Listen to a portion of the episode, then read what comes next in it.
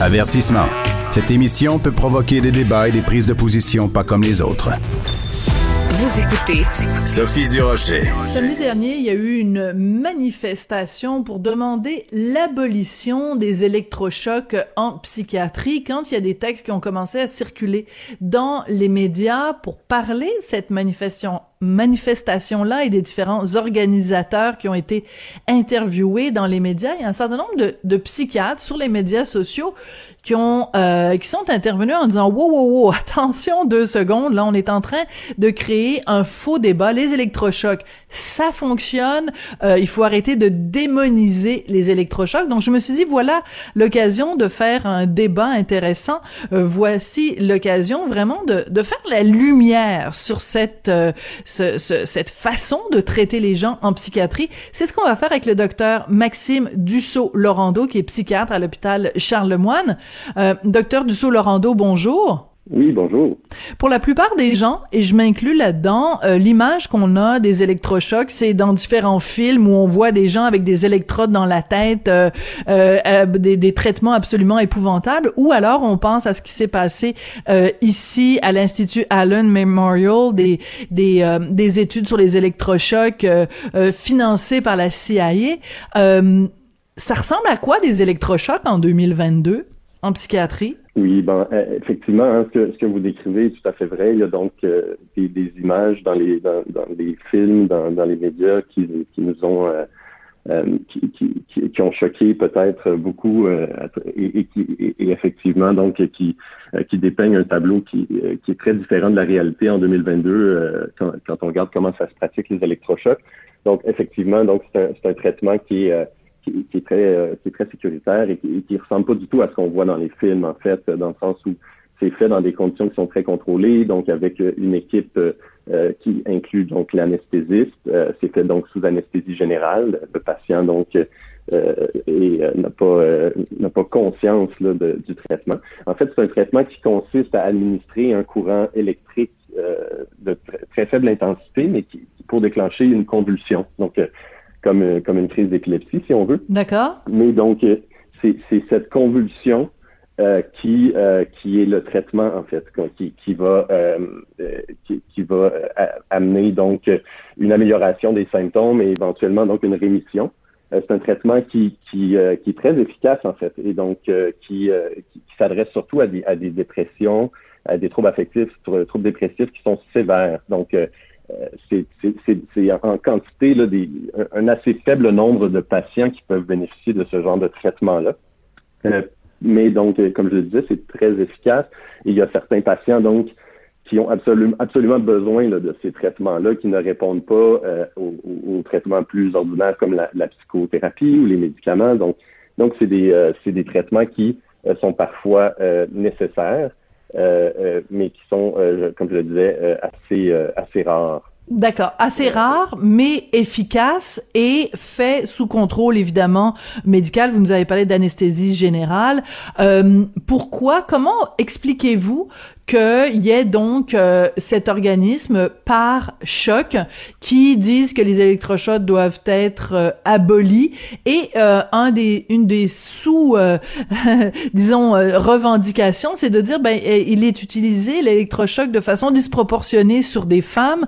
C'est une preuve de discrimination c'est du sexisme. Qu'est-ce que vous répondez à cet argument là ben, en fait, euh, il faut euh, il faut voir un peu euh, qu'est-ce que comment on interprète cette, effectivement c'est vrai que les électrochocs sont donnés en proportion plus importante à des femmes puis à des personnes plus âgées. Donc effectivement, c'est le reflet par contre de la prévalence plus élevée des troubles qui, qui, qui, répondent aux des, indications des ECT dans ces groupes-là, dans le fond. Donc, donc, je comprends que vous nous dites, si on utilise les électrochocs pour des cas de dépression sévère, s'il y a plus de femmes que d'hommes et plus de femmes âgées que d'hommes âgés qui font des dépressions sévères, c'est normal qu'il y ait plus de femmes âgées qui reçoivent des électrochocs. Ça me paraît mathématiquement assez solide comme argument. Exactement. Puis il faut voir que quand même, là, le Québec se compare de façon... Euh, c'est-à-dire que l'utilisation des ECT euh, au Québec est assez, ou de la sismothérapie est assez euh, similaire à ce qu'on trouve dans les autres pays industrialisés. Donc, euh, il n'y a pas une utilisation qui, est démesurée au Québec par rapport à ailleurs. Puis en fait, ce que je dirais, c'est que même parfois, donc on voit qu'il y a une disparité entre les régions, hein, qu'il y a des régions où c'est plus accessible que d'autres. Donc un des enjeux, euh, c'est l'accès, en fait, parce que c'est un traitement qui, euh, comme je le disais, qui est parfois euh, requis et, et, qui sauve des vies, là, carrément. Puis il y, a des gens qui, qui en ont besoin. Donc, peut-être un, des défis qu'on a, c'est d'avoir peut-être une plus grande accessibilité, une uniformité de l'accessibilité sur le territoire québécois. Par contre, effectivement, je, je, je pense pas que euh, qu'on peut euh, qu'on peut inférer là, du fait que les, les, euh, les, femmes âgées, par exemple, en reçoivent plus, qu'on peut inférer autre chose que, que ce qu'on disait tout à l'heure, c'est-à-dire que c'est le reflet de, de, de, de l'incidence plus grande dans cette population-là des troubles qu'on traite avec ce traitement-là. D'accord. Alors, il y a quelque chose oui, excusez-moi, il y, a, y a, quelque chose de très particulier euh, par euh, cet organisme-là, par choc, donc qui est contre, euh, qui demande l'abolition des électrochocs en traitement euh, psychiatrique. Eux, ce qu'ils disent, c'est qu'il y a des cas où ce traitement est donné contre la volonté du patient et que, ou que dans certains cas, dans plusieurs cas, la, les patients n'ont ne, n'ont pas eu le droit à donner leur consentement libre et éclairé. C'est quoi la réalité hmm. euh, sur le terrain? Dans les faits, euh, le, consentement libre et éclairé est primordial dans, pour les ECT, comme c'est le cas pour l'ensemble des soins médicaux euh, au Québec. Hein. Le, consentement libre et éclairé, c'est fondamental. C'est la base? C'est la base, c'est protégé évidemment par le, Code civil, par, la, charte, en fait. Et, donc, c'est effectivement, il y, a, des situations exceptionnelles, rares, où des personnes inaptes vont faire l'objet euh, d'ordonnances des tribunaux euh, par rapport à des traitements. Et euh, comme, je, le mentionnais dans, le cas des OCT, c'est rarissime ce, genre de, situation-là. C'est le cas pour différents traitements. On peut penser par exemple à des personnes Alzheimer qui vont avoir besoin d'un hébergement. Ben, il faut que les tribunaux se penchent quand les gens sont inaptes et, refusent certains soins comme un, hébergement ou des, médicaments qui sont requis pour, la santé de la personne, etc. C'est des situations qui sont exceptionnelles et qui doivent le demeurer, mais de façon générale, effectivement, euh, donc à, moins de l'intervention d'un tribunal, euh, donc dans ce cas-ci, on parlerait de la Cour supérieure, mais il est tout à fait euh, euh, impossible et immoral de donner de toute façon un traitement à quelqu'un qui n'a pas donné son consentement libre et éclairé. Euh, donc, on parle ici, dans le cas particulier des ECT, il y a un consentement écrit qui est assez... Ah oui? oui, un consentement écrit à l'anesthésie, un consentement écrit au ou euh, à la procédure. Donc, le, patient, donc, euh, il y a une brochure euh, qui même qui est produite par le, ministère de la Santé qui fournit beaucoup d'informations. donc, donc, on porte une attention vraiment particulière à ça, effectivement, en étant conscient, effectivement, que qu'il y a une image quand même dans la société qui vient peut-être du cinéma, qui vient peut-être d'une histoire ancienne qui n'a pas toujours été glorieuse, effectivement. Je pense qu'il faut le reconnaître. Il peut y avoir des, traumatismes anciens qui, persistent là, dans, dans l'imaginaire collectif. Euh, je pense qu'il faut reconnaître ça, mais la réalité aujourd'hui est tout autre. C'est un traitement qui est, euh, qui, qui, qui, qui, est requis souvent, comme je le mentionnais, puis qui, sauve des vies, qui, est important, auquel on doit donner accès.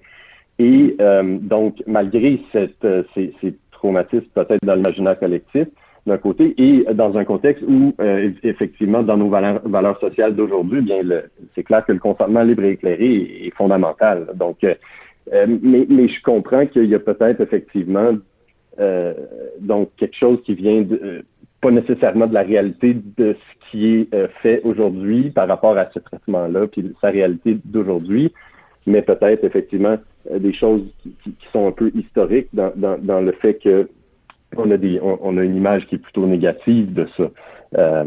donc, est-ce qu'il y a des dangers? Il faut faire la part des choses. D'accord. Est-ce qu'il y a des dangers? Est-ce qu'il y a des effets secondaires à l'utilisation des électrochocs en psychiatrie? Comme, comme tout traitement médical, effectivement, il, y a des, il peut y avoir des effets secondaires, il y a des dangers. Donc, quand on parle de consentement libre et éclairé, c'est des choses dont il est absolument essentiel de discuter là, avec, euh, avec tout, tout patient euh, qui, qui, va recevoir le, qui, qui, est éligible à un traitement euh, de sismothérapie. Donc, euh, il, y a, y a, des risques qui sont reliés. Donc, euh, comme toute comme toute anesthésie générale, en fait, il y a un risque qui est quand même très très mince, mais qui existe quand même d'à peu près 1, 2 sur 100 000 de, de décès éventuellement, en, lien avec l'anesthésie. donc ça, c'est des choses qu'il faut effectivement expliquer. Puis sinon, ben, c'est assez bien toléré. Je vous dirais l'autre enjeu majeur, ça va être des troubles de mémoire. Ah oui. sont, dans la vaste majorité des cas, réversibles. Et euh, mais donc euh, donc c'est sûr que ça peut être ça ça peut être un enjeu. Ça, ça, ça peut euh, donc, donc, ça aussi, il faut en parler. Donc, des troubles de mémoire, donc, comme je le disais, qui sont généralement réversibles, qui tendent vraiment à s'améliorer avec le temps. Et, à ce moment-là, ça devient ça devient une question de, de coût-bénéfice, c'est-à-dire que euh, est-ce que les effets secondaires potentiels et réversibles sont euh, plus importants ou nous handicapent plus que le mal lui-même, c'est-à-dire euh, si on souffre de dépression sévère, peut-être qu'on est prêt à troquer ça contre une perte euh, momentanée de mémoire, pour ne plus avoir à souffrir. Parce qu'une dépression sévère c'est c'est c'est débilitant là. C'est vraiment c'est absolument épouvantable. Donc euh, on, comprend fort bien. Euh, Docteur euh, Dussault-Lorando, quand vous avez vu passer ce texte-là, enfin, en ce cas-ci, c'était un texte de la presse canadienne où euh, dans, on, on, parlait de cette manifestation-là, on donnait la parole aux organisateurs de la manifestation et aux différents groupes de femmes, mais on donnait pas la parole à un psychiatre, on donnait mm. pas la parole à quelqu'un qui présentait l'autre point de vue. C'est pas un peu choquant, c'est-à-dire que c'est normalement une, une, information équilibrée si on donne les deux points de vue. Est-ce que ça vous a choqué? Ben, c'est sûr que, ben, je Déçu? Dirais, sans, sans, ben, un peu, effectivement, parce que c'est sûr que, sans, sans vouloir euh, parler de, de, d'une situation particulière, c'est sûr qu'on s'attend à ce que quand on, aborde des, des enjeux euh, importants qui touchent à la santé, euh, je prends l'exemple, par exemple, de, la pandémie qui, qui, qui, nous afflige depuis deux ans, ben, effectivement, je pense que il y a eu beaucoup, beaucoup d'informations médicales dans les médias. Je pense que, je pense que c'est important de, de garder de, de saines habitudes, d'aller à des sources qui euh, scientifiques quand on traite de choses médicales. Donc, euh, simplement pour dire, il y a beaucoup d'informations même disponibles en ligne. Hein. Il y a euh, l'Institut national de santé publique du Québec qui s'est penché sur l'utilisation des, des ECT au Québec. Donc, une étude en, particulier de l'INSPQ qui est disponible sur Internet. La, brochure même du ministère de la Santé qui, traite des ECT. Donc ça, c'est facilement, tout, tout, est accessible. Donc c'est sûr que euh, effectivement, je pense que c'est important de, donner les deux côtés de la médaille. Puis je pense que dans un dans, dans le cas où on parle de, de soins de santé, ben l'information scientifique, hein, on peut pas vraiment euh, euh, faire l'économie, je pense que c'est c'est mhm. fondamental d'aborder cet angle-là aussi. C'est-à-dire qu'en fait, même, je dirais, au-delà de même donner, quand on dit les deux côtés de la médaille, dans ce cas-ci, ben il y a le côté de la médaille qui est la réalité scientifique. C'est comme si on disait dans les vaccins, il faut donner les deux côtés de la médaille. Les gens qui disent que ça vous fait pousser un, un, troisième bras dans le front, ben je m'excuse, mais non, il y a la réalité du vaccin. Puis moi, je suis pas prête à dire que donner la, la parole aux gens qui disent que ça fait pousser un troisième bras dans le front, ça donne une information équilibrée. Au contraire, c'est une information déséquilibrée. C'est pour ça que c'était important de vous parler aujourd'hui, docteur Maxime Dussault-Lorando. Vous êtes psychiatre à l'hôpital Charles Lemoine. Merci d'avoir remis les pendules à l'heure en ce qui euh, a trait aux électrochocs euh, et surtout de défaire tous ces mythes qui ont été véhiculés quand même par que ce soit le cinéma, les émissions de télé. Euh, c'est assez assez particulier. Merci beaucoup d'être venu nous parler aujourd'hui. Merci de vous intéresser à tout ça. Merci. Oui, ce sont des questions quand même assez euh, assez intéressantes et c'est là-dessus d'ailleurs que l'émission va se terminer. Merci beaucoup à Jean-François Paquet à la mise en nom de la réalisation. C'est Florence Lamoureux encore cette semaine qui assure la recherche. Merci à vous d'avoir choisi Cube et je vous souhaite euh, une excellente fin de journée et on se retrouve évidemment demain.